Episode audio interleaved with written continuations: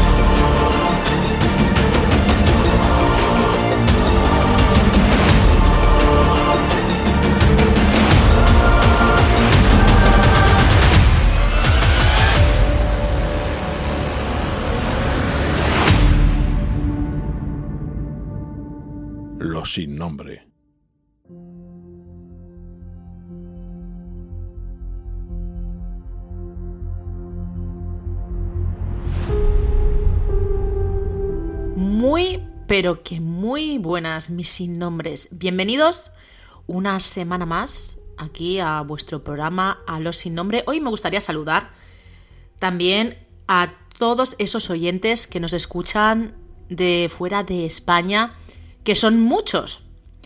En las estadísticas de lo que es esta plataforma de Evox, eh, así lo, lo refleja.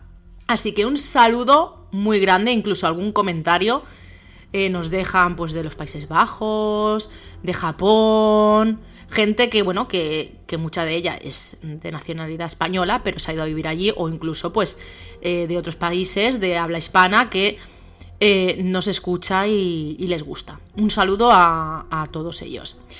Como podéis observar, bueno, oír, Hoy no tenemos a José Antonio junto a nosotros. Hasta última hora hemos intentado a ver si era posible que pudiera hablar en el programa, pero su voz no, no, no, no, lo ha permitido. ¿Por qué? Porque está afónico. Entonces hemos pensado, a ver, para que, aunque ya sabéis cómo es José Antonio, que dice, pero si ya me escuchan, si siempre tengo una voz de perro, ¿qué más, de, qué más da? Y digo, hombre, José Antonio, tendrás voz de perro, pero no la voz que tienes, que casi no se te entiende. Entonces, al final, hemos decidido que sea yo la que os dé la bienvenida hoy al programa número 32. Y antes de comenzar con el programa, con una entrevista muy interesante que pude realizar hace unos días a una amiga oyente llamada Lola, que nos va a contar varias experiencias que le han pasado en una, en una residencia, en un piso, hace muchos años, cuando estaba de Erasmus, y bueno, mm, ya será ella misma la que, la que lo contará. Bueno, como os decía, antes de comenzar con lo que es el programa, me gustaría recordaros que le deis un me gusta, que le deis mucho amor a este audio en la plataforma iVoox. Si comentáis, también nos ayudaréis un montón. Y si lo compartís, ya vamos, os lo agradeceremos eternamente. ¿Para qué sirve todo esto? Se supone que para ser un poco más visibles. A la hora de compartir, si compartís lógicamente lo hacéis llegar a más, a más personas, pero el tema de dar me gusta y comentar el audio, pues eso, como os decía, se supone que en esa plataforma hace que se vea más el programa. Esa es la primera cosa que ya os digo en todos los programas. Y esa es la primera cosa que os voy a comentar, que ya os lo digo en todos los programas. Y ahora voy a por la segunda, que esto ya es una novedad y que os lo quiero explicar más que nada para que no os lo topéis. En los grupos, tanto de WhatsApp como de Telegram, que el de Telegram no está anunciado, sí que es verdad que hay gente que lo utiliza, que no que se resisten a salir del grupo de Telegram, pero no es el que utilizamos normalmente utilizamos el de WhatsApp. Os recuerdo que si quieres acceder al grupo de WhatsApp en la descripción de este audio tienes ese enlace. Bueno, como os decía, eh, en estos grupos ya lo he dicho, ya lo hemos comentado. Eh, a lo que voy. A partir de esta semana o la semana que viene, vamos a empezar a poner contenido extra en el podcast en el canal para personas que se suscriban, que apoyen a los sin nombre. Los programas, no os preocupéis, los programas de cada semana los vais a tener eh, en abierto, ¿vale? Es decir, los programas que subimos todos los lunes los vais a tener en abierto, pero luego el contenido extra será para mecenas. Será para personas pues que mm, eh, den al botoncito azul de apoyar y apoyen al programa. No sé si es con un euro con 45 al mes, que es lo que tenemos estipulado nosotros. Y no sé si luego si alguien quiere dar más, puede dar más. Eso ya no, lo sé. Pero bueno, en principio tenemos el mínimo estipulado, eh, así hemos decidido. Ya está. Es simplemente eso. Nadie está en la obligación de hacerlo. Eh, quien quiera seguir con los sin nombre simplemente escuchando el programa en abierto, pues ningún problema. Y si queréis ayudar al programa eh, a hacer, bueno, realmente el, hacer el contenido, pues quieras que no, eh, usamos un tiempo em, que a veces nos falta. Y si con una pequeñita ayuda eh, podemos conseguir algo, por ejemplo, yo que sé, comprarnos una mesa de mezclas o comprarnos, yo que sé, cualquier cosa que podamos utilizar para el programa, micrófonos nuevos, pues oye, estaría súper bien. Eh, nada, simplemente esto. y ya está. Simplemente lo decía más que nada para que si veis el típico eh, color azul de los episodios que son de pago, pues que no os asustéis. Los programas los vais a tener gratuitos. Y nada, dicho esto, nos vamos a ir a la entrevista de Lola, como os digo, cada semana. Si queréis contarnos vuestra experiencia, nos escribís a los. También nos podéis mandar directamente vuestros audios eh, contándonos vuestra experiencia al 673 44 50 80. Las redes sociales X, Twitter, eh, que es los sin nombre radio. Creo que en casi todas es los sin nombre radio. Y nada, por lo demás, el WhatsApp, que el, el enlace lo tenéis en la descripción, como os he dicho antes, le clicáis y ahí ya os, saldrá directamente el WhatsApp y este grupo. José Antonio os iba a contar una experiencia, pero ya no le he dejado. Y como yo no tenía ahora mismo preparada ninguna, porque ha sido en último momento todo lo que hemos decidido, hoy no voy a hacer esa típica entrada que me gusta hacer explicando una vivencia de las que me llegan en el trabajo, comprando, en familia, pero la semana que viene os prometo que sí que la tendremos. Y ahora, poneros cómodos, estar atentos y escuchar esta interesantísima experiencia. Vamos a ello.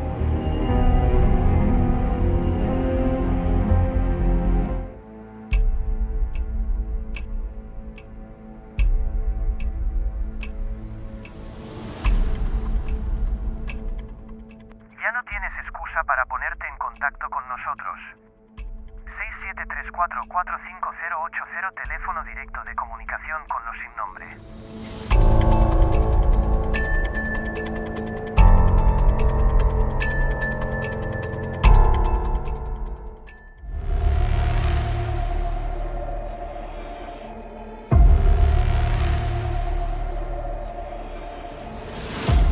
¿Quieres unirte al grupo de WhatsApp de los sin nombre? Accede a él a través del enlace en la descripción de este episodio.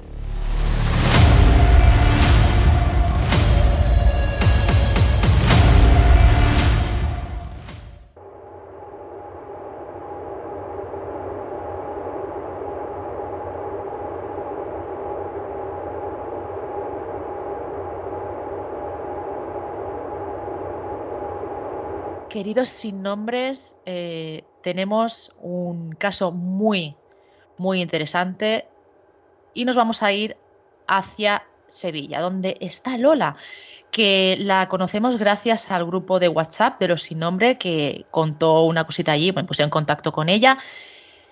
Y bueno, mm, le pregunté si quería contar su experiencia en los micrófonos de los sin nombre y dijo que sí, y la verdad que estoy muy agradecida porque como siempre os digo, el que hagáis partícipes a otros oyentes de vuestras vivencias ayuda a más personas de las que pensáis. Porque ¿cuántas personas no habré hablado con ellas y me habrán dicho, ay, es que Yolanda, es que esto no lo quiero contar, porque me da miedo que digan qué tal, que, soy, que estoy loca, que estoy loco. Y escuchar experiencias en tu programa me hace sentir que no, que no estoy solo. Así que eh, que contéis vuestras vivencias aquí en el programa, de verdad que, para nosotros es muy, muy, muy importante.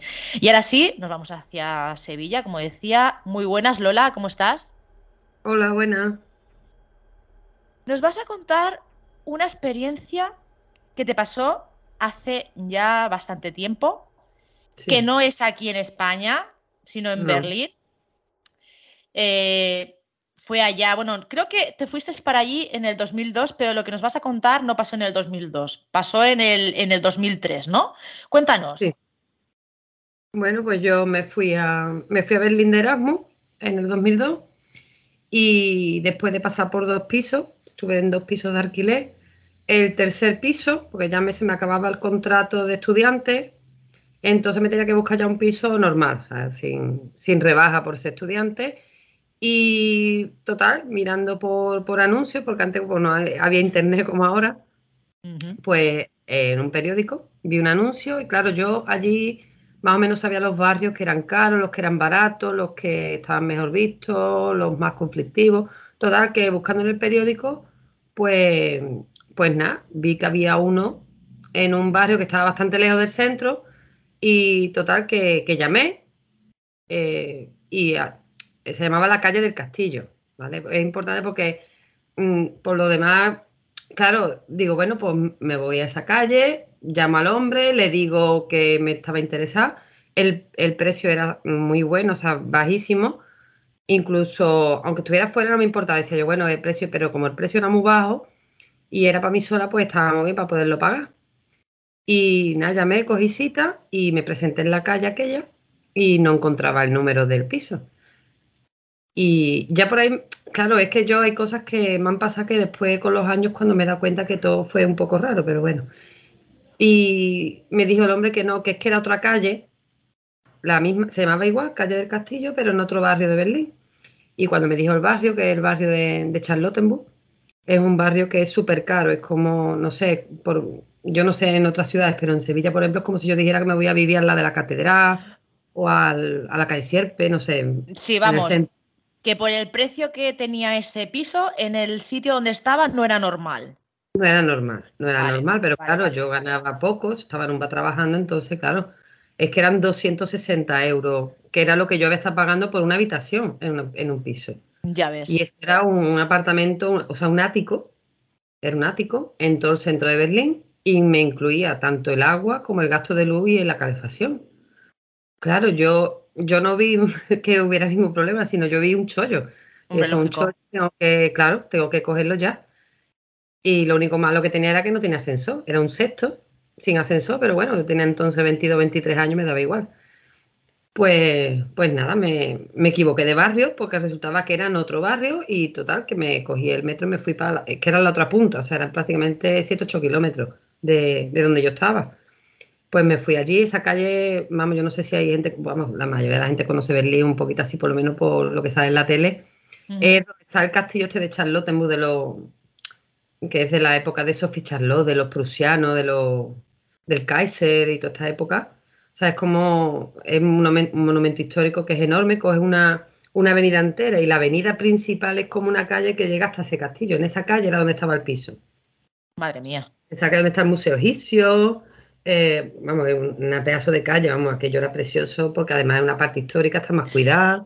Y una cosa, Lola, en ese momento, ¿a ti no te pareció raro que ese piso valiera eh, eh, tan, o sea, que te estuvieran pidiendo tan poco por, ese piso, por ese apartamento?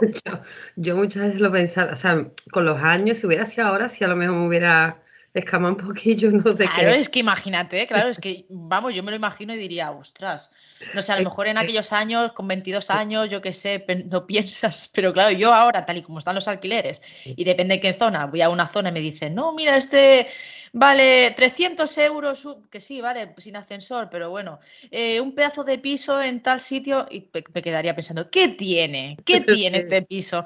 Vale, y entonces llegas allí y ¿qué te encuentras? Pues nada, llego y el que lo alquilaba era un médico, ya retirado, que por lo, me- por lo que él me contó, que el piso era de, de un compañero suyo que también era médico, pero que el compañero pues también se había jubilado y, y entonces el piso, él estaba fuera, en el extranjero, y el que lo arrendaba era este, que no era el dueño, pero él se encargaba de gestionar el, el alquiler. O sea, era en, plan, era en plan particular, o sea, no había inmobiliaria, no había nada por medio. Entonces todavía mejor, porque claro, nada más que tenía que pagar un mes de fianza y entonces ya le, vamos, no, 500 euros de pagué el primer mes, que tampoco era, siendo donde era, y me incluía todo, y claro, cuando yo llegué, pues era mueblado, y tenía lo que a mano izquierda tenía el salón, que era salón, comedor y dormitorio, porque claro, era grande, pero era solo una habitación la que tenía. Y después el, a mano derecha tenía un cuarto baño con bañera y una cocina. Y la entradita, vamos, la entradita, que era lo primero que te Claro, era antiguo, o sea, el piso, esa, ese edificio son, es un edificio que está dividido en tres partes, la parte delantera, la central y la de atrás. Entonces yo lo único que me pude informar después de venirme de allí, pues claro, la curiosidad, yo me informé y por lo visto, porque yo sabía que era, ellos según si las construcciones son nuevas o antiguas, ellos siempre dicen antiguas si es de antes de la Segunda Guerra Mundial o nuevas si es de después de la Segunda Guerra Mundial. Entonces esta era antigua, esta era construida eh, a principios del siglo XX, o sea, en 1910, una cosa así. Entonces lo único que habían hecho era restaurar un poco aquello cuando los bombardeos y tal, pero, pero la, lo que es los pisos estaban los mismos, que habían hecho Ujú. cuando echar suelo nuevo, arreglar las maderas, en fin. Eh, se veía además que era muy antiguo, tú entrabas, la escalera era entera de madera, seis plantas todas de madera, y, y llegabas al piso, era todo de moquete y madera, y, y encima el mobiliario era súper antiguo, claro, a mí me extrañó porque le dije mm, que el mobiliario me dijo sí, que no lo limpiara con productos químicos porque eran de anticuario, o sea, eran todos muebles de anticuario, que era todo así, vamos, había una mecedora de cuero, una chimenea de leña, después había un tocador, que se veía que era súper antiguo, con muchos cajoncitos, y por los detalles se veía así también muy antiguo, 1800 o por ahí. Y la bañera era una bañera de patas antigua también. O sea, era todo. Había un pupitre de, de universidad, como un, un atril de estos de universidad. También en la cocina, para meter cosas, no sé. Era todo antiguo, pero a mí es que me daba igual. Yo es que como iba de pobre, yo no tenía que meterme allí porque, claro. Oye, pero también vaya, vaya tela que no podías hacer nada en el piso. Porque, vamos, no podías ni limpiarlo No. casi, vamos, te- se te cae una gotita de cualquier cosa Sí. encima del mueble y lo pasas fatal. No sé Sí, qué da pero- más miedo. Así es, nada más que lo podía limpiar con un trapo sin nada. Y el suelo sí me decía que el suelo sí podía porque era moqueta, la moqueta era nueva y tal. Pero lo que era, lo que era eso, ¿no? Y Claro, y a mí la cosa es que yo después me, mm, iba a acordarme de, las cosas que me decía. Digo, es que claro, por eso me dijo esto, por eso me. Porque claro, cuando yo llegué allí, yo vi que había a la entrada, había un armario lleno de mantas. Entonces yo le pregunté que si esas mantas las podía usar yo, si eran de él, que se las iba a llevar. Y me dijo, no, no, estas son para ti, porque estas se las dejó el que vivía aquí antes. Me dijo, de manta, de todo. Había de todo allí. Digo, sí, dice sí, porque se fue rápido y no se llevó nada, me dijo a mí. Claro, yo, se fue rápido, no dijo nada. Digo, pues no sé, pues será que, que tenía prisa el hombre y me Sí, dijo sí. que se había ido rápido, que, que lo único que me iba a cambiar a la cama, que era un sofá cama, y me- el hombre me trajo, vamos, que es que me trajo hasta otra cama nueva. Me se ofreció a comprarme la lavadora si quería, porque yo le dije que no, que yo iba a la lavandería, porque allí hay muchas lavanderías y yo iba a la lavandería. Y me arreglaron la puerta de entrada, que la puerta también estaba rota. Tenía como de haber intentado salir a patar de allí. Vamos, era una cosa. Claro, yo es que yo no sé lo que pasaría en el piso. La cosa es que yo en ese momento no, no lo vi mal. Y después, cuando yo me fui, cuando yo me di cuenta de todas las cosas que me había estado pasando y que me había estado contando este hombre, y yo no le había cogido el hilo a, a lo que me había dicho. Sí, vale. Y claro, yo le buscaba siempre a toda la lógica. Yo no, también muy joven, entonces, claro, yo me hacía falta y me metí. Le dije que sí, que me quedaba allí. Y nada, me mudé, como no llevaba apenas nada, yo lo que llevaba era una radio. No tenía tele, el piso no tenía tele y yo tampoco tenía tele. O sea que yo estuve allí el tiempo que estuve, no tenía ni televisor. O sea que realmente todavía más, ¿sabes? Más silencioso aquello, porque es una- un barrio muy tranquilo. Mm. Bueno, nos comentas que es que tampoco estabas a- mucho tiempo en, en lo No. que es el piso, ¿no? Porque estabas estudiando y trabajando. Sí, vamos, de hecho yo prácticamente lo quería más que todo para dormir, porque Claro. por las mañanas me iba a la universidad hasta las 2 o las 3 y después me iba a trabajar a un bar y estaba a lo mejor hasta las 1 o las 2 de la mañana. Salvo los días que libraba, los demás días estaba fuera todo el día. Claro, entonces yo por eso al principio, bueno, pues nada, yo empecé, empecé a vivir allí y claro, los primeros días pues yo escuchaba cosas, yo escuchaba ruido en las paredes, en el techo, ¿sabes? Que era un- Claro, eso era lo que te iba a decir. ¿Cuándo fue la primera vez que dijiste, mm, qué es esto? ¿Qué está pasando aquí? Claro, es que yo escuchaba ruido desde el primer día. O sea, yo me fui allí y yo escuchaba ruido. Pero claro, como una de las mañanas salí y vi que, que ponían un cartel, estamos derratizando el edificio, no sé qué. Digo, mira, será eso, serán ratas. Serán ratas que corren por el techo. Yo qué sé, yo bien paranoia y digo, pues serán las ratas que corren por el Oye, a mí techo. no sé qué me da más miedo, ¿eh? Si los fenómenos paranormales son las ratas, ¿eh? Madre mía. Y Pero bueno, claro, entonces pensabas que era eso, ¿no?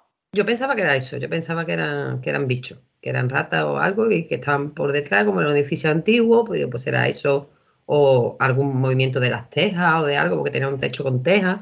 Digo, será esto. Claro, yo al principio no le daba, no le daba importancia. Yo me fui a vivir en agosto, o sea que era verano, que todavía no hacía frío. Que a los 15, 16 días así, pues yo seguía igual, o sea, los ruidos, pero yo no echaba cuenta. O sea, yo llegaba y me dormía. Lo que sí notaba eso que me despertaba a lo más de madrugada, porque escuchaba ruido y me despertaba. Pero claro, yo es que no, como estaba tan cansada, muchas veces decía, pues esto no es nada, y me, me dormí otra vez.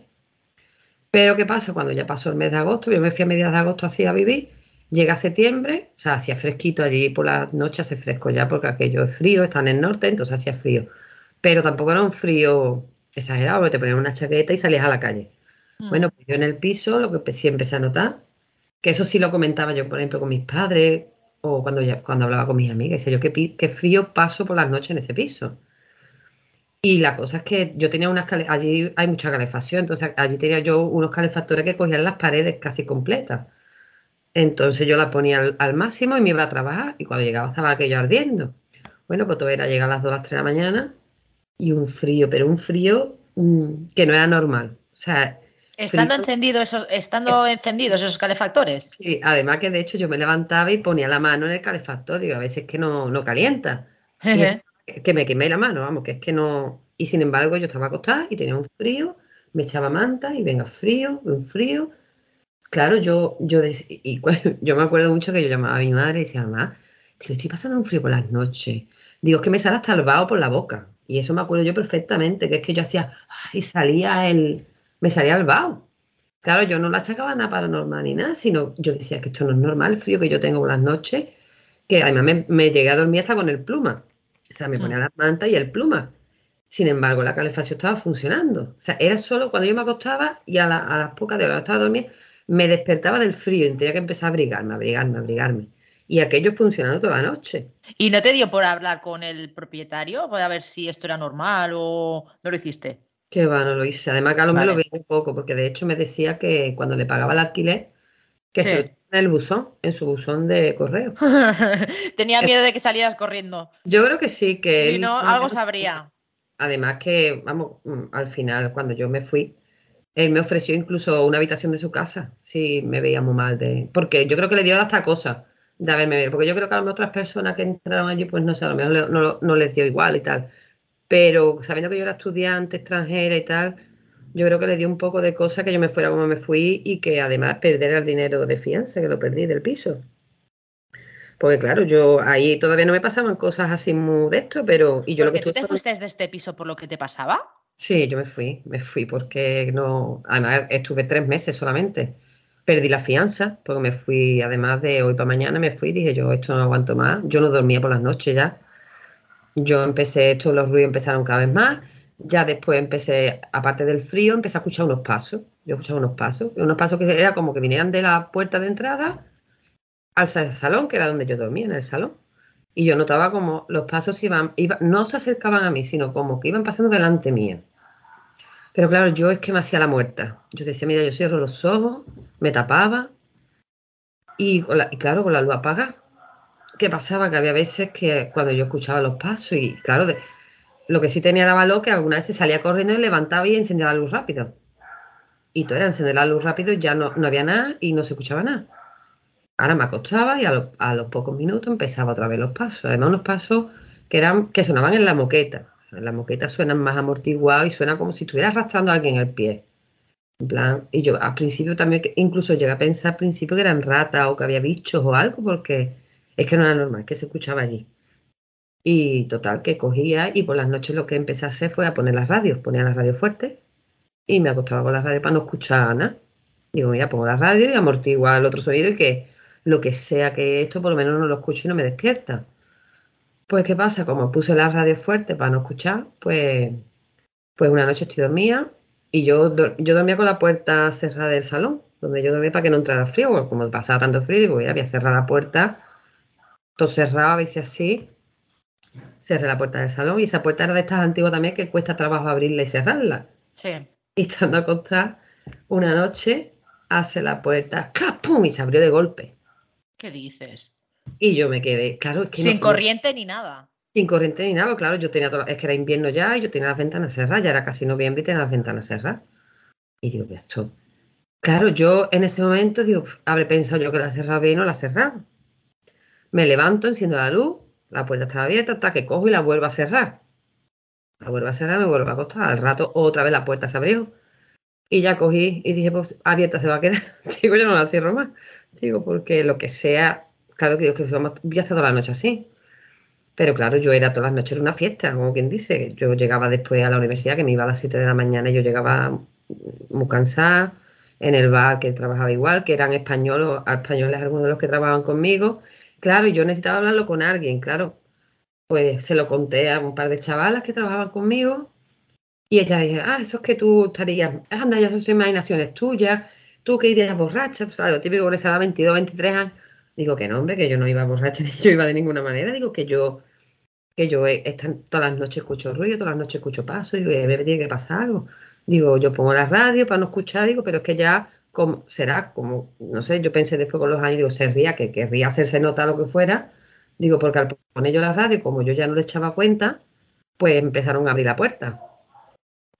Y, y esta gente me decían que no, ta, yo, yo mi madre, mi madre lo único que decía, pobre, decía, tú rezas dos padres nuestros Ay, pobre. y te duermes y ya está.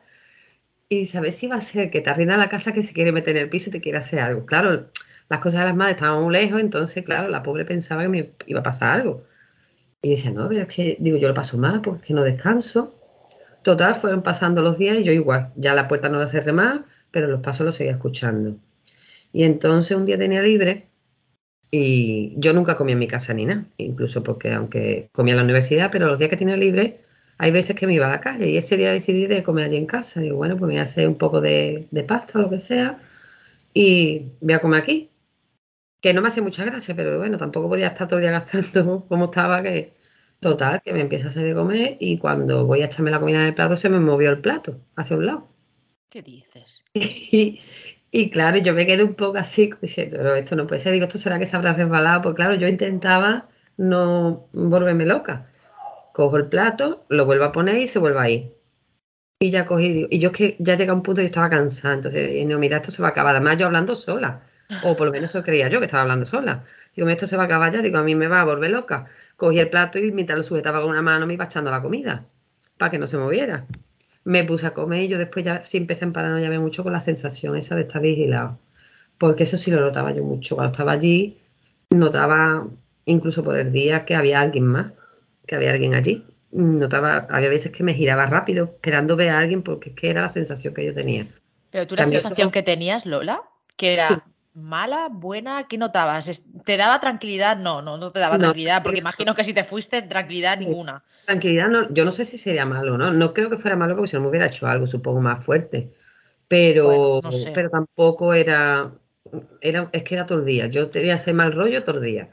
Y detrás de la espalda esa sensación siempre de, de ponerse de los pelos de punta porque notabas como había alguien detrás tuya. Lo que pasa es que, claro, te dabas la vuelta y no había nadie, pero siempre, vamos, de hecho, lo que te comenté también de mi amigo, yo tenía un amigo, digamos, tenía muchos amigos, pero este amigo era, que sigue siendo amigo mío, y, y él, por ejemplo, yo no le había comentado nada, porque llevaba unos pocos días sin verlo, total, que no salió nunca el tema y no se lo comenté, porque como ya se habían reído de lo que les había contado a las otras, pues tampoco quise yo contarlo a más nadie. Pero a él, pues un día le dije, mira, te enseño el piso nuevo que he alquilado. Y dice, ah, no, pues venga, vamos ahí. Total, que vamos al piso. Después de subir las seis escaleras que llegamos asfixiados arriba, Pues claro, él me ve que, que abro la puerta y digo, venga, entra, entra. Entró él primero. Le dije, entra tú, entra tú lo ves. Está, entra. Y le digo, ¿qué, qué te parece? Y me dice, bueno, los muebles son muy bonitos. Dice, pero a mí me da mal rollo el piso. Me huele raro, me dijo. Digo, que te huele raro. Digo, si está limpio. Le dije yo, claro, ya se me un poco la tonta. A ver. Dice, a mí me huele muy raro aquí. Yo no sé. ¿A ti no te huele mal? Yo decía, a mí no. Y decía, pues aquí hay algo que no me gusta, me dijo, ¿eh? Y ya le empecé yo a contar. Y me dijo, eh, pues no sé, dice, hombre, él no se rió, él me dijo que, hombre, que podía ser, que a él le había dado mal rollo nomás que entró. Pero claro, él no vio nada ni llegó a sentir nada allí más que eso. Porque ya después él fue ya al final del todo, otra vez. Que le, le di hasta las llaves para que fuera por mis cosas. Porque yo decía que yo no fui otra vez. Y, y nada, y eso fue así a mediados de, poco antes de irme del piso. Y nada, y después de lo del plato, pues, pues yo estaba, esa noche me acosté y, y en vez de la puerta del salón, pues yo estaba, estaba dormida y, y me desperté porque eh, sentía algo. Estaba, aparte del frío, aparte del frío que yo tenía, que eso ya era todas las noches, el frío ese tan grande, pues la puerta del salón yo la les dejaba ya abierta para que no se abriera más. Y, y tenía puesta la radio flojita y escuchaba los pasos. Y de buenas a primeras escucho la, como la puerta de la calle, que yo le echaba los dos pestillos, o sea, los dos cerrojos y una, y una cadena. Y escucho como cuando alguien intenta abrir y tiene la cadena puesta, el pum, pum, pum. Además era de madrugada, a las 4 a las 5 de la mañana por ahí. Y claro, yo estaba medio dormida y me desperté de- del susto que me dio, porque claro, es que no me lo esperaba. Y me levanté ligera pensando que es que alguien quería entrar en el piso, porque es que fue así como cuando alguien quiere entrar y no puede. Y me levanté y cuando miro la puerta estaba la puerta igual. Y claro, decía yo, me, estaré- me lo estaré imaginando, me estará pasando de verdad, porque claro, yo, yo decía, estoy despierta, o sea, no es algo que yo esté soñando. Y, y ya, claro, ya ese día no pude dormir más, me vestí y me fui. Me vestí y me fui, me fui por ahí ese tiempo hasta que me fui a la universidad y, la verdad que lo, que lo estaba pasando ya, ya mal allí. Y, y otro día ya, que esa fue ya una... Esto fue una cosa muy rara que me pasó allí, que yo no sé si sería paranormal o no lo sería. Poco antes de irme, eh, yo por las noches nunca estaba. O sea, yo estaba de madrugada, como quien dice, allí en el piso, de, la una para adelante. Una noche estaba yo trabajando, serán las nueve de la noche o así, en el bar, y, y al cargar una caja, ta, me dio un tiro en la espalda y me quedé doblada prácticamente. Entonces se lo dije a la jefa, le dije que, que me dolía un montón la espalda y me dijo que me fuera al médico. Total, que me fui al médico, me mandó un relajante y me dijo que me diera un baño caliente y tal, que si tenía bañera que aprovechara, me diera un baño caliente, porque tenía la espalda muy tensa. A mí no me hacía mucha gracia darme baño, yo allí me daba duchas nada más, porque aunque tuviera bañera de esas grandes antiguas, me daba yuyu. También ahí sí reconozco que a mí las bañeras esas, desde que vi las películas que matan a la gente en las bañeras, me han dado mucho yuyu, porque además la típica bañera así con las patas torneadas, doradas y vamos, era... Ay, qué bonita, a mí me encantan esas bañeras. Pues una de esas era la que yo tenía allí. Pues yo nunca me había bañado, siempre me había duchado, en plan, para acabar rapidito. Y, y ese día digo, bueno, pues me voy a dar un baño, ya que me voy a ir a casa temprano, pues me voy a dar un baño en condiciones, me meto en la, me meto en la bañera, calentito hasta arriba, y justo cuando llevo nada, cinco minutos en la bañera, me llaman a la puerta de la calle. Y, y yo te digo, mira, por ejemplo, si fuera aquí en España o aquí incluso en Sevilla, que la gente trasnochamos mucho, que estamos hasta muy tarde despiertos y pues Porque, no me- ¿A qué hora era esto? eso serán las diez y pico de la noche ya. Vale. Y entonces a mí me extrañó, claro. No era una hora de visitas ni una hora, y menos allí en Alemania en invierno. Que a esa hora está la gente acostada y dormía. Total, me extrañó que llamaran y tal, miro por la mirilla y veo que es una mujer. Total, que digo, sí, con la cadena abrí, digo, sí, ¿qué quiere? Dice, mira, es que yo soy una vecina y es que verá, yo venía a preguntarte si en tu piso pasa algo porque yo es que escucho mucho ruido. Que si tienes visita o hay niños y tal, me dijo. Y yo digo, no. Digo, no, digo, mira, digo, yo me has cogido aquí porque no estoy trabajando, digo, pero yo normalmente hasta ahora es que ni estoy. Y me y digo, "Pero- hasta ahora dice, sí, vamos, yo todos los días escucho cosas, me dijo ella. Y me dice, ¿te importa que pase? Que si hubiera sido hoy no lo hubiera dejado pasar, pero bueno, en ese momento, como era una tonta y joven, pues la dejé pasar. La dejé pasar y la mujer me dijo que si, que si pasaba frío por las noches. Y le dijo, pues sí que paso frío por las noches. Claro, yo es que no le, no sé por qué me estaba haciendo esas preguntas tan raras. Me dice, bueno, mm, tal, y la mujer nada más que hacía mirar para el piso, ¿no? Mirar para adentro, mira para un lado, mira para otro.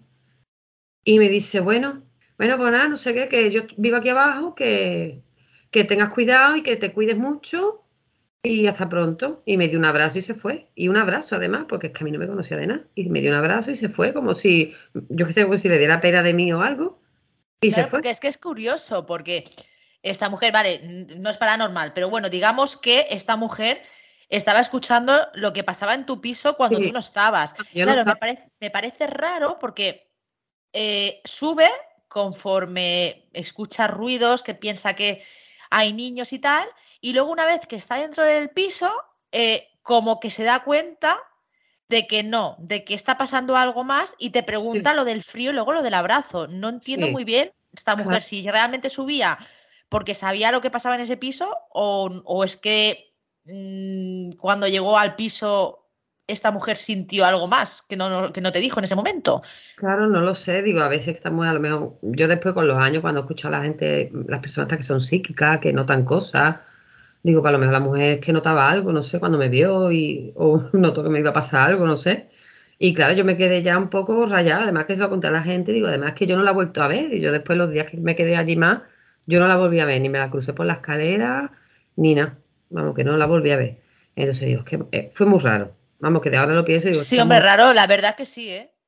Y me asusté después, al cabo del tiempo me asusté porque decía, yo es que fíjate que esa mujer hubiera querido hacerme algo, que me coge allí además totalmente indefensa, porque es que estaba además con el árbol no, y allí sola, digo, pero vamos, la confianza que... Bueno, Lola, yo creo que todos hemos sido jóvenes, hemos sido un poco sí. así, de esta manera, confiados, y bueno, en ese momento no lo pensaste que te podía haber pasado algo.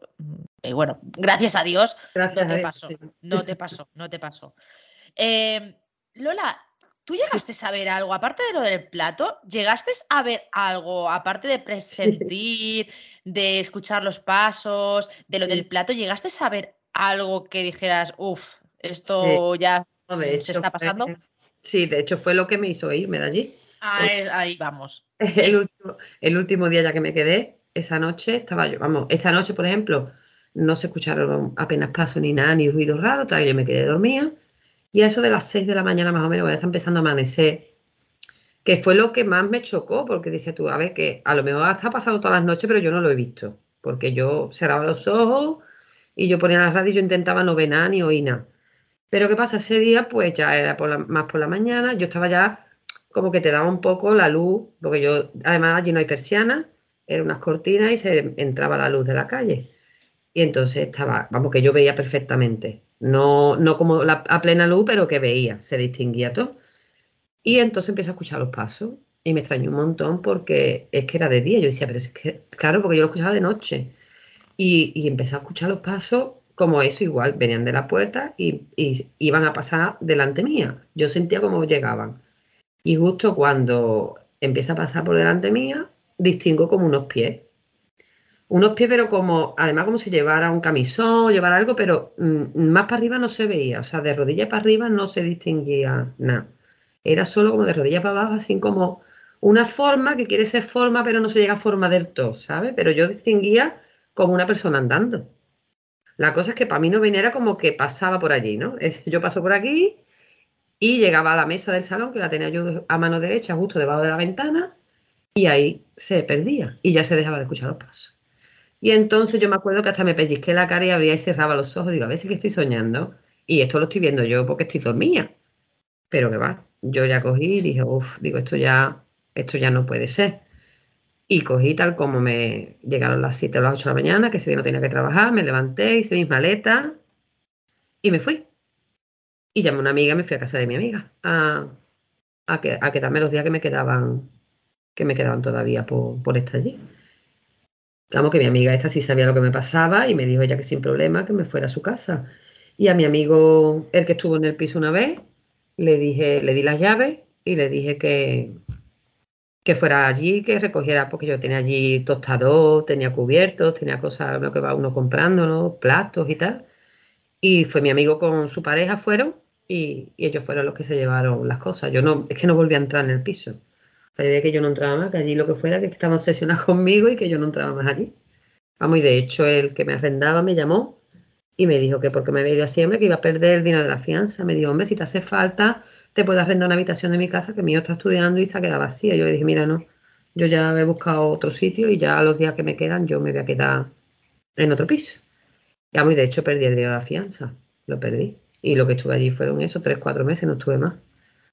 Y ahí, y ahí quedó. Y yo, vamos, y a mí es que, mm, yo es que a mí ni me interesaban mucho los temas estos. O sea, yo me empecé a interesar después de pasarme esto. Ya. Pero, por ejemplo, antes yo me acuerdo que mi madre sí, porque a mi madre le habían pasado algunas cosas y mi madre sí le interesaba mucho. Ella era la que me hablaba algunas. Por eso a mí me extrañó que mi madre le buscara la lógica. Ya después, no, ya después cuando yo veía que veía a ella que yo se lo contaba pasándolo mal, ya ella me decía que rezara, que rezara mucho por las noches antes de acostarme. Hombre, porque si a ella le habían pasado cosas, Claro. pues. Mi madre sí le habían pasado cosas. De Que Yo no sé si el rezar sirve para algo, ¿vale? Yo Pero bueno, sé. supongo que cada uno busca su manera de reconfortarse y de, tra- y de Sí. pensar que va a conseguir, yo qué sé, estar Claro. a salvo o yo qué sé, pero que a ver, que Yo- tampoco tienes por qué. Ahí está algunas veces por rezar, pero decía yo, pero si es que esto sigue igual, ¿sabes? Que, que yo tengo que rezara. Digo, sí, a ver, a ver, a mí, a mí personalmente, a mí no me hacían nada. O sea, a mí no. Lo que pasa que te, que te molesta. Bueno, porque es que por lo que puedo entender, Lola. Eh, por lo que los pies que viste, Sí, eh, hacía un recorrido. Y tal Sí. vez eso era lo que estaba pasando todas las noches, los pasos que tú escuchabas, Sí. pero en ningún momento lo habías visto y ese día lo viste. sí. Yo creo que lo vi porque además, y fue más tarde, fue por la mañana casi. Entonces, yo ya estaba, como quien dice, yo estaba acostumbrada a levantarme temprano y yo estaba ya medio despertándome. Claro, yo al Claro. principio pensé que era un sueño, porque de hecho yo me acuerdo de parpadear muchas veces y de darme en la cara a ver si era verdad o era mentira lo que yo estaba viendo, porque es que además lo vi bien, porque que no fue cuestión de dos segundos, que fue de un recorrido, que yo lo vi y ya hasta que se perdió y yo me quedé. Además que me quedé en la cama que no me movía, yo decía, me quedé como inmovilizada, porque si a mí a lo mejor no respiro, que lo mismo le da por girarse para acá o algo, yo qué sé. Y la verdad que, que lo pasé mal, lo pasé mal. Pasa que, que yo, como yo que tenía tantas ganas de quedarme allí en Berlín, pues claro, no hacía todo lo posible por aguantar, pero claro, ya Ya. llega un momento que no puedes aguantar por muy pocas horas que yo pasara allí. Si hubiera pasado todo el día, yo creo que hubiera durado menos todavía. El propietario entiendo que en ningún momento te dijo nada de "Es- aquí pasa tal. O sea, una vez que te fuiste, eh, perdiste la fianza, él te ofreció la habitación en su casa, pero él no te dijo, bueno, puedo entender por qué te has ido. No. No te dijo nada. Nada, nada, él no me dijo nada y yo creo que, que a él no le interesaba porque, claro, ahí entraban y salía todo el mundo y al final es dinero que gana. Ya. Y Ya. claro, es que, claro, yo con los años sí, pues diciendo que era barato, el sitio que era, es que, ya te digo, es que era todo, era todo, todo- estaba tirado de precio, incluso Y- con los años. Y bueno, fue este amigo con su pareja. No sé si alguien aparte de ti en ese piso, aparte de la sensación que tuvo este amigo tuyo, eh, vio algo, sintió algo, o incluso esta pareja cuando fue a recoger tus cosas sintió algo, vio algo, No, o le- solamente fue contigo el asunto. Sí, fue, fue cuando me pasó a mí. Mi amigo lo único que notó fue el olor, que de hecho él sí dijo que, que había notado que él, él le seguía dando mal rollo el piso y que tenía ese olor, pero que después él no le había pasado nada ni él le había visto nada el tiempo que estuvo allí, que fueron dos días a recoger cosas y en ningún momento dice que le pasó nada.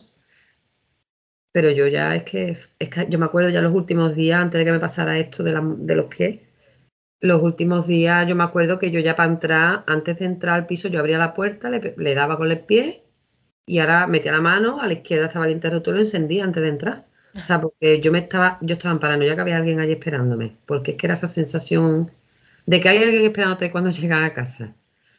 De Imagino, imagino que por tu juventud, eh, por a ver, por la situación y tal, tampoco eh, quisiste saber qué era lo que en su tiempo eh, había en ese piso, ni nada de eso, no quisiste saber nada, simplemente te fuiste, te fuiste y ya está. Sí, yo además, allí sí me acuerdo que, que el hombre, el que era, el que era el dueño supuestamente de este piso, allí había un archivador y yo, yo no, él me dijo el otro que no lo tocara y tal, que, pero Sí. yo lo toqué, claro, yo lo abrí y digo a ver qué es lo que hay aquí. Cuando ya me empezaron a pasar cosas, digo, lo voy a abrir a ver qué es lo que hay. Y lo abrí y lo que habían eran informes médicos. Informes médicos y cosas de esas. Y después ya, sí, al cabo de los años, sí, estaba yo mirando a ver. Y lo que sí, lo único que eso, que era una, que esa calle se hizo, vamos, se hizo la- lo que es la avenida tal como es, es de 1800 y pico. Y estas, estas casas son de las primeras que hicieron en esa avenida. Y, y ahí vivían gente de altos cargos, de cuando los nazis y esas cosas. O sea, una calle, que- porque es que era de gente rica, vamos, y sigue siendo una calle, ese barrio es carísimo en Berlín. Es que es de los más caros, pues están las cosas turísticas y después está el zoológico también a, a 10, 15 minutos andando, o sea que es una zona muy buena. Entonces, claro, mm, allí habrán pasado, yo que sé cuánta gente habrán pasado por esas casas a vivir. Sí, sí. No sé si en algún momento ha pasado algo allí, ya eso no, lo- no lo sé. Que. Vamos, que tu estancia en Berlín, eh, aparte de por las vivencias que tuviste allí, buenas y malas, no la vas a olvidar por cuando viviste en este piso, Sí. vamos. Sí, además que mi madre, como le gustaban esos temas, cuando a lo mejor sabía de alguien, a lo mejor alguna algún familiar que le gustaba estos temas, me decía, anda, cuéntalo del piso ese que te pasó a ti de los fantasmas. allí". Porque claro, mi madre como le encantaba esos temas, que fue ya la después, ya cuando me pasó todo esto, pues ya sí me interé- empecé yo a interesar por estas cosas. Pero a mí nunca me ha dado por hacer raro, ni antes de esto, nunca, o sea, una cosa que sí, que no es que no creyera, yo creía, pero no, como no me había pasado nunca nada, pues tampoco le daba, no le prestaba atención tampoco. A mí siempre me habían gustado más el tema de los ovnis, que ahora, por ejemplo, me interesa menos, y sin embargo, en esa época, pues yo, sí me gustaba mucho lo de los ovnis, los extraterrestres, esas cosas. Sí, sí. Pero de fantasmas y esas cosas, nunca. O sea, eh, mi madre ponía muchos programas de eso. Mi madre fue, me acuerdo yo, que era la que, cuando Onda Giralda, que era el programa de Ike Jiménez con Jiménez del Oso, y Sí. ese programa lo, venía- lo veía mi madre antes de yo irme allí. Pero yo, sin embargo, no era una cosa que lo veía ella. Yo no, no me sentaba ni a verlo ni nada, y a ella sí le encantaba esas cosas. Para que Sí. veas que si tiene que pasar algo, tiene que pasará, mm, Sí. seas creyente en estas cosas o no, eh, o estés interesado o no. Sí. Después, vamos, yo después, vamos aquí, yo vivo en el piso este, como te comenté, de mi madre. Sí. Y, vamos, a mí nunca me dado, ahora a mí no me da miedo, o sea, realmente hay personas que son más de esto para, porque claro, yo duermo en la habitación que era ella, ella murió aquí, en este piso, estaba enferma y murió aquí, vamos, de hecho esa noche estaba yo con ella, y me acuerdo, eso sí, que mi madre, un día antes de morirse, me dijo que, dice, ¿ha estado tu padre aquí? Mi padre lleva, mi padre lleva ya ocho años muerto, ¿vale? ¿Ha estado tu padre aquí? Dice, me ha dicho que si voy a tardar mucho, que me está esperando. Mi madre es que estaba con cáncer, ¿vale? Entonces mi madre ya hablaba muy poquito, pero me contó eso, me dijo, he tenido una cosa, un sueño, una visión más rara, y le dije yo, ¿de qué? Dice, a ver, tu padre lo he visto ahí perfectamente, ahí a los pies de la cama, de pie, con la ropa que él tenía puesta, y me estaba diciendo que si iba a tardar mucho en morirme, que me estaba esperando. Y le dije yo, uy, qué cosa más fea me dice, le dijo, me dice mi madre que le dijo. Y mi madre al otro día se murió. Vamos, de hecho me lo contó a mí y se lo contó a mi hermano también que estuvo aquí. Y al día siguiente se murió. Y de hecho se murió el día de su, el día de su aniversario de boda, el mismo día. En el que hacían años de casado se murió mi madre. Yo Entonces, cuando... todo no, eso sí, que- sigue, sigue, que sigue, vino sigue. por él, que vino por ella, que, que para que ella se sintiera reconfortada, porque mi madre, la pobre, hombre, ha tenido una muerte, ha sido muy sufrida porque esa enfermedad es muy mala y, Sí. y ella estaba consciente en todo momento, ella no perdió la conciencia en ningún momento, no se le fue la cabeza ni nada. Mi madre se murió, pero mi madre hasta el último momento estaba consciente de todo lo que le estaba pasando, hasta el mismo día, hasta la misma noche, vamos. Cuando me contáis experiencias así, alguien está a punto de fallecer y os dicen, mira, me está esperando tu padre, me está esperando tu abuela, realmente es un sentimiento el que, el que, el que siento que no sé si es miedo o alegría, porque claro, es realmente algún día sabremos si, si hay un, un algo más después de la muerte. Y claro, el pensar que tus seres queridos a los que has llorado y, y, bueno, nos queda por llorar, gente que nos faltará, están en otra vida y que más tarde o temprano, cuando sea, los vas a volver a ver y realmente cuando se vayan, cuando vayan muriendo los que se quedan atrás, o sea, una vez que muramos nosotros y los que se quedan atrás mueran, nos vamos a reunir todos, realmente que es, es reconfortante, es, Sí. es A mí la- ojalá. Yo claro me dijo eso, claro, yo no le dije nada, pero yo pensé que dentro de lo malo no había sido malo lo que había visto. Ella sí había tenido cosas cuando su abuela ella también la vio, cuando se murió la vio, porque no pudo y ella, ella lo contaba y se ponía hasta con los pelos de punta, me lo enseñaba y dice, mira, los pelos de punta tengo, porque ella no pudo estar, ella, ella muy apegada a su abuela, la que era mi bisabuela, y, cuando mi bisabuela se murió, pues ella no, ese día no fue y entonces no la vio antes de morirse. Y mi madre era la que estaba, se, cuida- la que se encargaba siempre de ella, estaba muy pendiente de ella. Y esa noche dice que sintióse a eso de las 3 a las 4 de la mañana, la noche al día siguiente de haberla enterrado, sintióse, se levantó aquí en este piso, se levantó y fue a la cocina. Y claro, cuando tú vas para la cocina tienes que ir a la derecha, pero a la izquierda está el salón, que está abierto y tú lo ves el salón completo. Y mi madre, de esto que sintió la necesidad como de mirar hacia la izquierda y miró y vio a mi bisabuela sentada en el sillón, dice mi madre, pero es que además la vi sentada, o sea, no era un fantasma, era una persona sentada allí.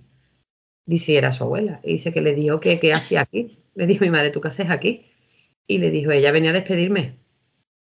Y le dijo mi madre, adiós. Y le dijo ella, adiós. Dice mi madre, tal como estaba, se desapareció mm, de momento. Y mi madre, vamos, siempre lo contaba, años y años, porque dice, es que no se lo olvidará, dice, porque es que estaba tal como estaba ella vestida, todo.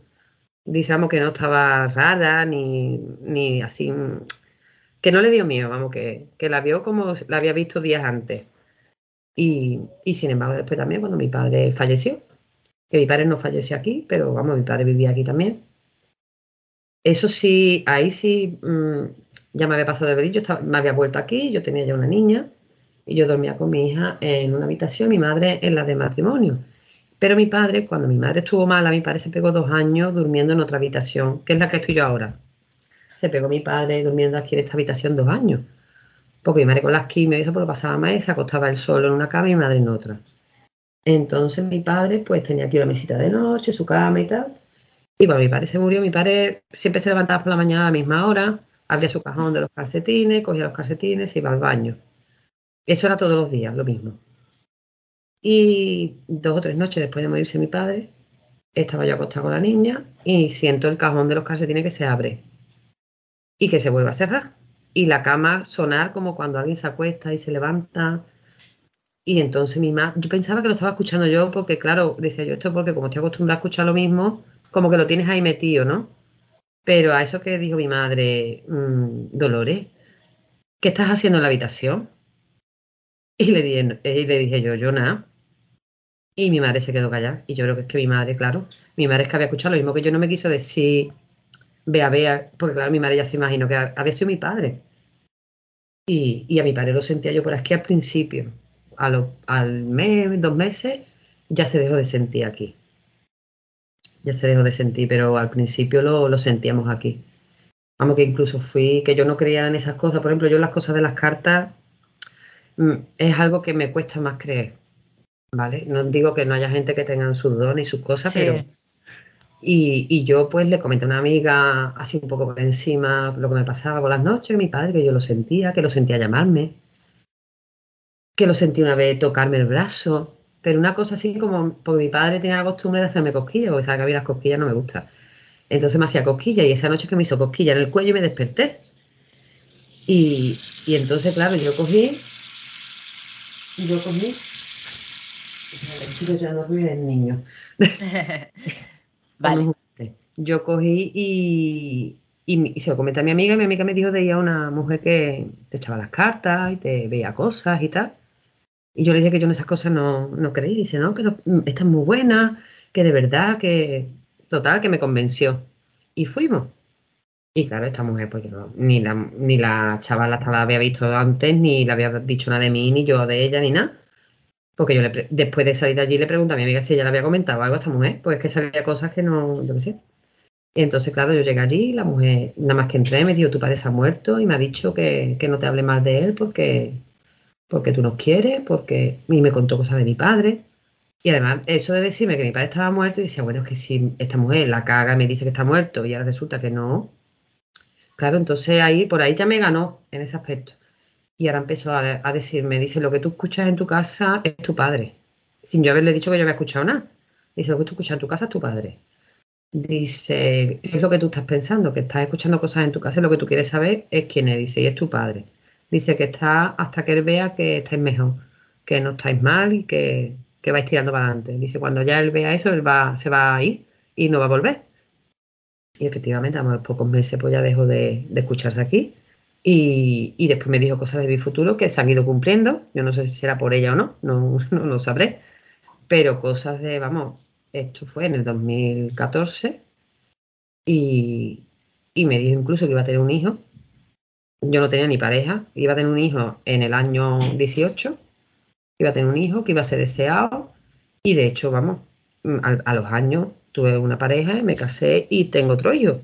Y yo me pensaba que, claro, yo no sé si es casualidad o no es casualidad, pero la verdad que me cuadró todo lo que me dijo. No se equivocó, en nada de lo que me dijo se equivocó. Yo ya no he ido más ni nada, porque yo no es una cosa que me guste ir, porque tampoco me gusta saber tantas cosas. Sí, a veces mejor no saber Sí. el futuro, porque depende de lo que te digan. Pero a ver, Claro. si es bueno, sí. Claro, Mira, a ver, pero si te dicen depende de qué cosas, sí. no hace mucha gracia, la verdad. No, yo la verdad que no. Vamos, o sea, estoy viendo que desde que mm, te pasó aquello en Berlín, como que se encendió algo en Sí. ti, de Yo- no creer nada, Sí, a que te han ido pasando cositas. Porque, claro, yo te iba a preguntar, bueno, sí, mm, en casa de tu madre estás viviendo ahora, eh, te han pasado cosas, pero es que ya me has dicho que sí, que directamente eh, escuchabas a tu padre. sí, Yo no sé actualmente cómo estás, si te, si te pasó algo más, o, No. o ya, aparte de, tu- de lo de tu padre, ya todo cesó. De lo que es el tema de mi padre, sí. Después lo que a mí no me ha pasado, pero le ha pasado a mi hijo. A mi Ah. hijo, mi hijo, por ejemplo, mi hijo es autista, ¿vale? Pero mi hijo habla y mi hijo es ¿Qué edad TEA tiene tu hijo? cinco. Vale, como el mío. Entonces, entonces es chiquitín, pues claro, él, él, además son niños que no mienten, o sea, no dicen, no saben bromear, no saben. Entonces, claro, mm, por ahí, pues lo que a mí me daba miedo, ¿no? Porque es un niño que no te va a mentir, o sea, no te va a decir, eh, no tiene esa fantasía, ¿no? Que pueden tener otros niños. Entonces, cuando nosotros nos vinimos aquí, yo me vine aquí a vivir, yo arreglé, pinté esto, quité, cosas de mi madre, guardé otras. Entonces nos vinimos aquí, ella murió el 21 y nos vinimos a, a primeros del 22, o sea, tres meses después, se murió en noviembre y nos vinimos en final de enero, más o menos. Y total, mi niño pues ahí tenía, pues claro, eso fue el año pasado, pues tendría unos tres años y algo, más o menos. Entonces, pues había noches que yo lo escuchaba charlar por la noche. Claro, yo al principio pensaba que era soñando, que era soñando. Y, y entonces una noche me lo veo que está sentado en la cama y eran las 5 de la mañana, las cuatro y media por ahí. Me levanto y digo, Manuel, ¿qué haces? ¿Qué haces despierto? Digo, ¿con quién estás hablando? Acuéstate. Y me dice, es que estoy hablando con la abuela Ani. Y le digo, ¿con la abuela Ani? Digo, digo, ¿y qué te está diciendo la abuela Ani? Dice, nada, me está diciendo que me quiere mucho, que me va a cuidar. Y digo, bueno, venga, pues dile a la abuela que hasta mañana que te vas a dormir. Total, que se acostó. Y al cabo de, de otros pocos de días, mm, estaba mi madre, por ejemplo, que eso sí, por eso lo digo, porque son cosas, mira, mi madre mm, siempre me ha tenido, me ha tenido, me ha metido mucho miedo con la gordura, con la comida, con siempre, porque yo con los embarazos he cogido mucho peso. Entonces mi madre siempre me ha tenido muy eso de ten cuidado, la salud, que después los kilos, que tal. Y esto viene porque mi hijo un día se estaba riendo, empezó a reírse. Y digo, ¿de qué te ríes? Dice, de lo que me está diciendo la abuela Ani. Digo, ¿dónde está? Y se pone ahí en el sillón, me señalaba el sillón y todo donde estaba, que era donde se sentaba mi madre muchas veces. Digo, ¿qué te está diciendo? Me ha dicho que te has puesto muy gorda. Claro, y cuando me dijo eso, porque si hubiera, me hubiera dicho otra cosa, a lo mejor no me lo creo. Pero cuando me dijo que te has puesto muy gorda, es que eso era muy típico de mi madre, de decirme eso, te has puesto muy gorda, o ten cuidado que te estás poniendo muy gorda. Y cuando me dio eso, entonces sí dije, pues que realmente algo estaba viendo. Y la cosa es que estuvo así unos cuantos meses y ya después no volvió a hablar más de ella. Yo no sé si es que la ha dejado de ver, cómo se ha hecho más mayor, no lo sé. Porque me ha pasado con el niño y me pasó con la niña, pero con la niña fue ya otro tema, fue con otro familiar, que no vivía ni aquí ese familiar. Que la niña, ahí sí me, me quedé, vamos, que ahí no se lo quise decir ni a mis padres, se lo dije a mis padres mucho tiempo después. Porque ahí vivía mi padre todavía y la niña, pues, la niña era pequeña, tendría dos añitos o tres. Y mi hija, pues, se ponía, tenía mucha, mucha- le gustaba mucho jugar con el muñequito y las cosas, y se ponía en, en su cuarto, pues, que también fue en este piso, a jugar. Y, y entonces un día me dice, la escucho hablar, y ella nunca hablaba, ella no tenía amigos imaginarios ni nada, ella no hablaba nunca jugando sola. Y le digo, uy, ¿con quién estás hablando? Tiene que, ¿Con quién estás hablando? Claro, yo pensando que iba a ser un amigo o algo. Y me dice, con, con un amigo que es un ángel. Me dice, es un ángel. Digo, ¿un ángel es? Digo, sí. Digo, ¿y cómo es? Y empezó a describirme. Y además, mm, es que ahí, ahí sí me quedé yo, que me quedé en shock, porque verás, yo tenía, yo tenía un tío que tenía un ojo de cristal. Y mi tío murió asesinado, ¿vale? Mi hija no lo llegó a conocer porque mi hija tenía dos meses y lo- mi tío sí la vio a ella una vez, pero ella no se podía acordar. En mi casa no hay fotos de él ni nada. O sea, era como un tema que no se podía hablar delante de mi padre porque mi padre lo pasó muy mal, entonces no se podía ni hablar de él. Y cuando me dijo la niña que tenía un ojo de este color, el otro de otro color, y un ojo lo tiene más chico que otro, y el pelo lo tiene así. Bueno, y me lo describió perfectamente como era. Entonces yo me quedé que yo le dije, digo, pues, digo, tú no vayas a decir a la abuela ni nada, digo que la abuela se pone triste, claro, yo no le quería. Y ya la niña no me volvió a decir nunca más que la había visto. Yo no sé si volvió a verlo, ya mi hija es mayor, pero ahí sí me quedé yo un poco. Y siempre dicen que los niños, eso sí, lo creo yo mucho, que los niños ven cosas.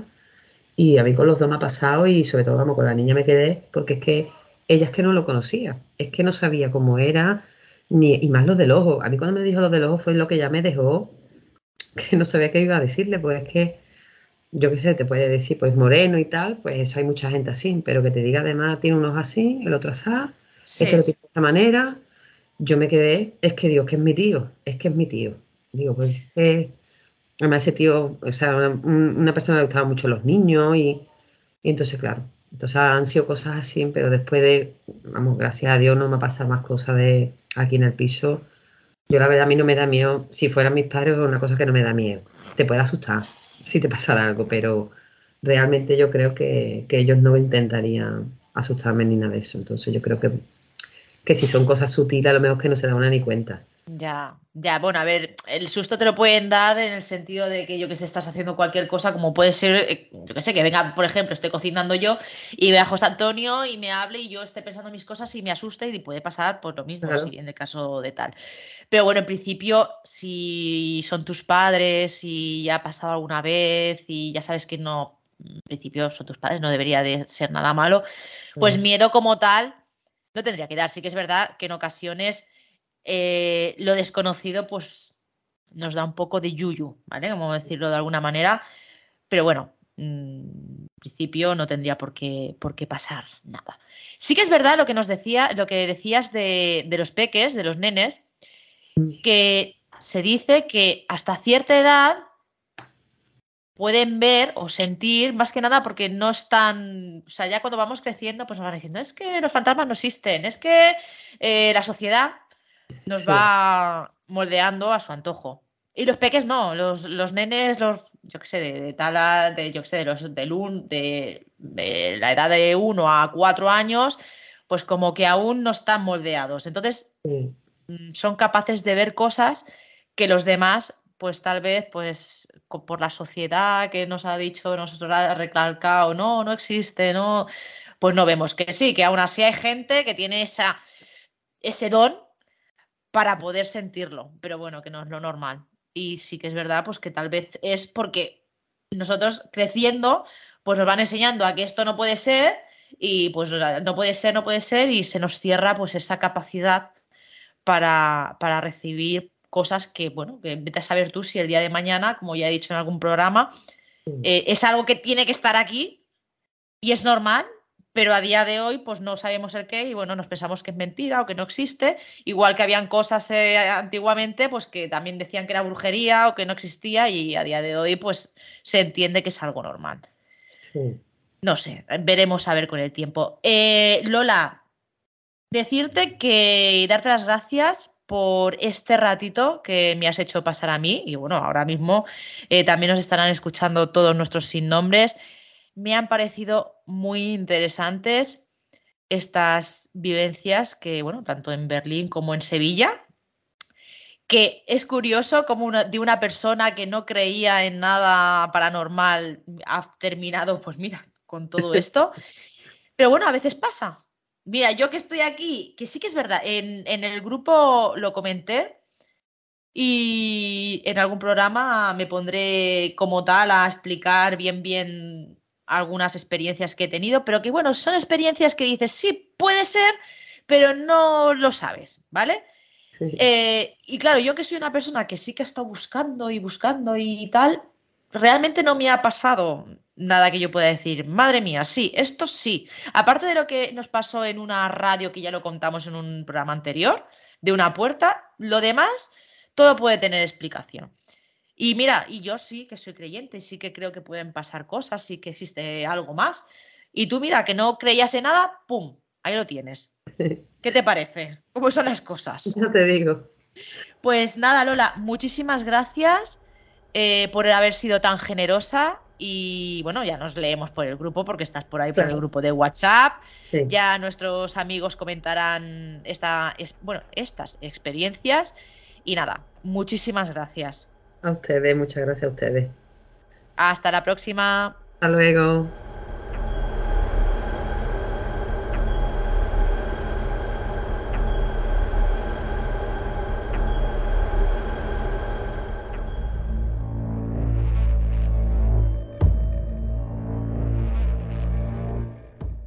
Los sin nombre, con Yolanda García y José Antonio Roldán.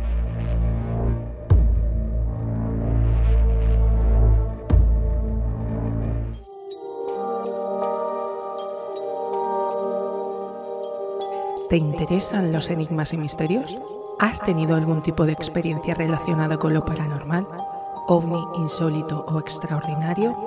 Ponte en contacto con nosotros los sin nombre radio arroba gmail.com, la página oficial de los sin nombre en Facebook, arroba LSN Radio en Twitter, los sin nombre radio en Instagram, el grupo de los sin nombre en Telegram.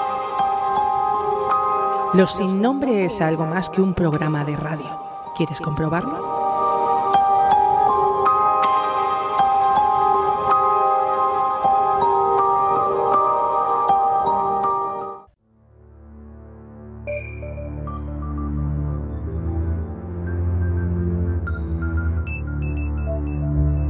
Muchísimas gracias Lola, nuevamente ya sé que me hago muy pesada dando las gracias siempre, pero es que es de agradecer cuando os acercáis a los micrófonos de Los Sin Nombre y explicáis vuestras experiencias. Porque en ocasiones os es muy complicado hacerlo, ya sea por vergüenza, porque creáis que alguien va a pensar que estáis locos, o simplemente porque os da miedo recordar lo que os pasó. Así que lo hagáis, para mí es un gran paso y es de agradecer. Si quieres hacer lo mismo que ha hecho Lola, tienes muchas vías de comunicación, como vamos repitiendo a lo largo del programa a través de esas cuñas. Pero sobre todo la más directa es el número de teléfono, el 673 44 50-80. Ahora nos vamos a ir al programa número 31 y vamos a comentar, vamos a leer los comentarios que nos habéis dejado en, en ese programa. Os voy a explicar cómo funciona el tema de los comentarios. Ahora vamos a ir al programa 31 y vamos a leer lo que nos habéis dejado en ese programa. Si queréis que lo que nos queráis decir salga en el próximo programa, en el de hoy, en el 32, os vais y nos dejáis ese comentario, lo que penséis, si os ha gustado el programa, si no, si queréis contarnos algo, eh, si opináis algo de lo que a Lola le ha pasado, si os ha pasado algo parecido, eh, siempre con respeto. Los, comentarios que falten a respeto, eh, se pasen de listo, como digo yo, no van a ser ni publicados, ¿vale? Eso ya directamente. Y nada, como os decía, vámonos al programa número 31 y vamos a empezar a leer. Ghostbuster. Cuando se escuchan las supuestas parafonías en el momento que se producen, se les llama voz directa. Sí, bueno, voz directa o... Yo había escuchado eso, mimofonías, pero sí, sí, bueno, voz directa. También están las microfónicas, que son las que se obtienen con una grabadora y un micrófono normal. Y las hercianas o transradio, que son las que se obtienen precisamente con las ondas de radio, exactamente. Esta es la clasificación en base a su forma de obtención. Si las clasificamos, depende de su contenido, si están las psicofonías, mimofonías, para... Ah, vale, perfecto. Ghostbusters, seguramente tú eres bastante más entendido que yo en esto y me lo has explicado muy bien, que aún así estaba yo un poco cabezona, pero muchas gracias, ya lo has acabado de explicar muy bien. Estos comentarios son los que me gustan, que aporten, que aporten. Los destructivos, nanay, porque es que no, no, no tienen sentido. Eh, Ferzal86, gracias por otro nuevo programa. Saludos desde Uruguay. ¿Ves? Ah, Esto es lo que os decía. Que es desde fuera de España nos escuchan muchísimo. Eh, un anónimo, como diría José Antonio, familia de anónimos. Me ha encantado el programa, como siempre. La grabación yo no escucho nada y lo he escuchado varias veces, pero no sé qué puede ser a seguir así. Yo, sinceramente, eh, tampoco acabo de entender nada. Sí que escucho que algo hay, pero no acabo de entender nada.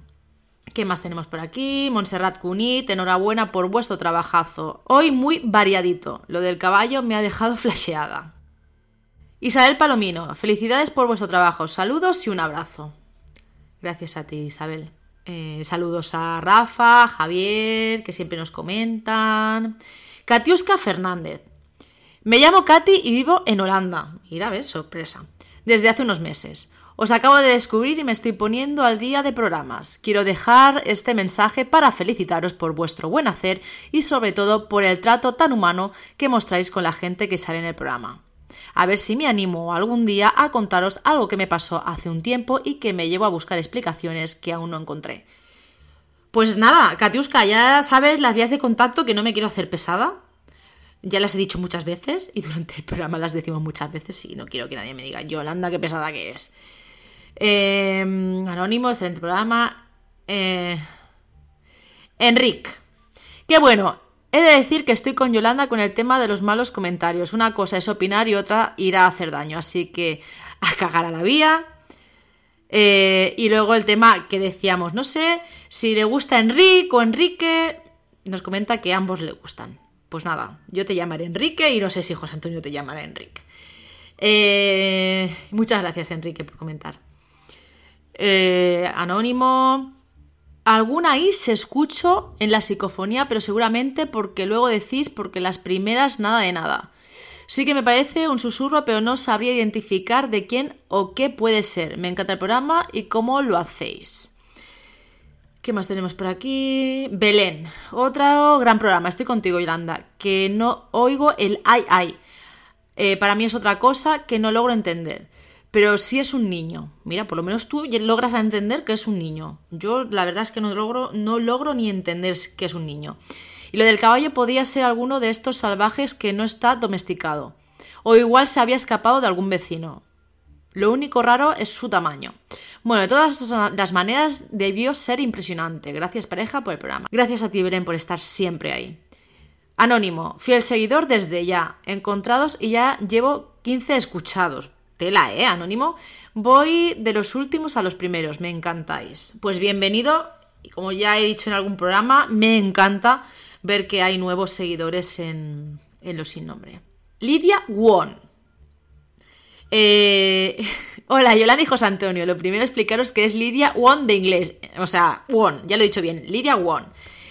Y lo segundo, que ya he explicado por el grupo de WhatsApp, porque sí es verdad que Lidia está en el grupo de WhatsApp, lo de la psicofonía, lo que yo oigo en el grupo de WhatsApp, soy Monse, es que aquí no sé cambiar el nombre y, y he probado y no me sale. Besitos a los dos y como siempre, un gran programa. Enhorabuena. Muchísimas gracias, Monse. Y por último, un anónimo que nos dice, enganchadísima a vosotros y a los casos. Me gustan los casos, como los tratáis y a vuestras cosillas domésticas también. Sí, esto ya lo han dicho eh, incluso el chico este, Enrique, eh, que es, es, papá de una nena preciosa que también va al cole de nuestro hijo, que esto les hace gracia. Escenas de matrimonio que hacemos a veces, que hoy simplemente, pues hoy no lo tenemos aquí, no vamos a tener escenas de, de matrimonios. Tenéis a, a, la pesada de Yolanda, a la que se enrolla como una persiana. pero sí que es algo que, que gusta. Y nada, vamos a ir yéndonos a otro sitio. Espero que os haya gustado. Os recuerdo que no os asustéis si empezáis a ver contenido exclusivo para mecenas. Que vuestro programa, el de cada lunes, lo vais a tener gratis y en abierto. Eh, simplemente que quien quiera apoyar al podcast con 1,45€ al mes, pues va a tener ese contenido extra eh, cada semana. Que si alguna semana, eso sí que me gustaría decirlo, alguna semana no lo vamos, o sea, no lo tenemos, o sea, por lo que sea, no podemos eh, subir eh, lo que el contenido, a la próxima semana se intentará compensar, ¿vale? Y ahora sí que sí, queridos sin nombres, nos vamos yendo hacia la próxima semana, que ya lo tenemos ahí, ya tenemos casi todo preparado. Así que nos oímos, nos escuchamos la semana que viene, aquí, en Los Sin Nombre.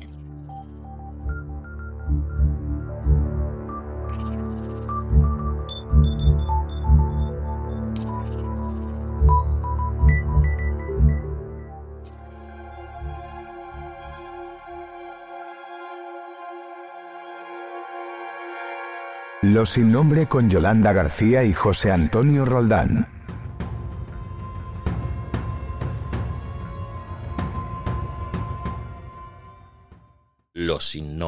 No se hace responsable de las opiniones vertidas por los invitados, colaboradores y oyentes mediante sus intervenciones en este programa.